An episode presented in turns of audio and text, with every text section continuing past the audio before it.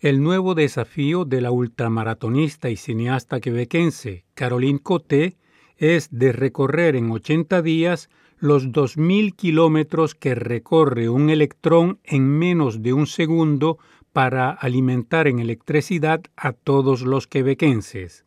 Este desafío le fue lanzado por la compañía hidroeléctrica estatal Hidroquebec.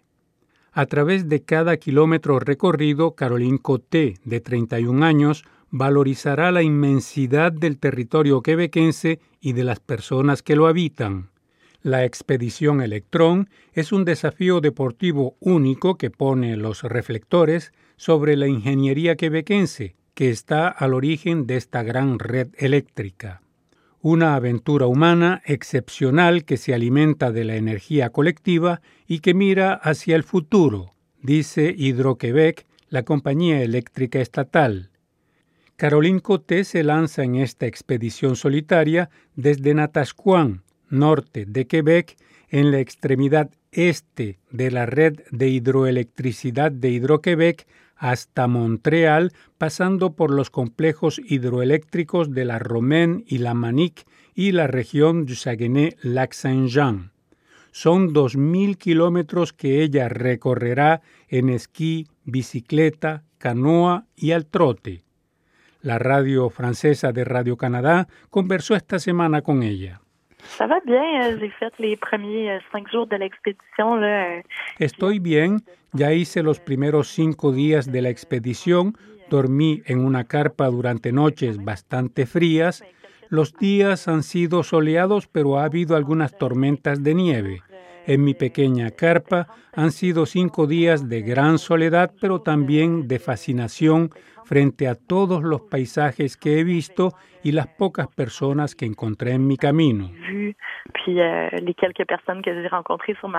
Esta no es la primera gran expedición de Caroline Coté.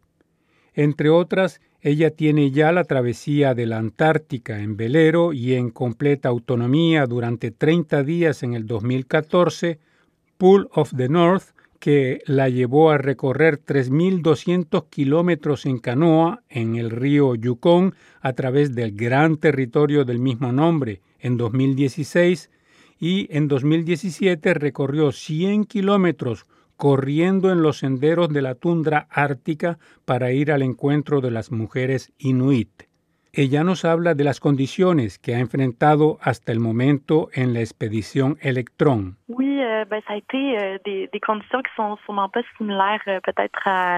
Han sido condiciones que no son para nada similares a las de Montreal. Es bastante diferente. Hay muchísima nieve y en algunos casos me ha llegado hasta la cintura.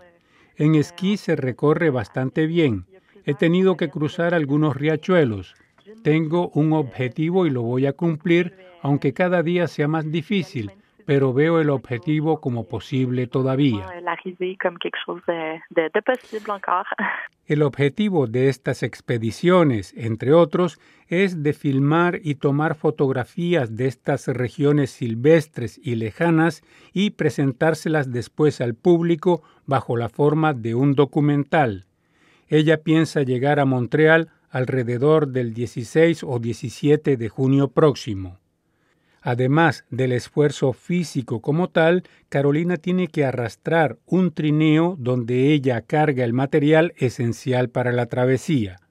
Como decíamos anteriormente, ella sigue las torres de alta tensión de la compañía de electricidad estatal Hidroquebec hasta Montreal, un desafío que, como decíamos anteriormente, le lanzó la compañía.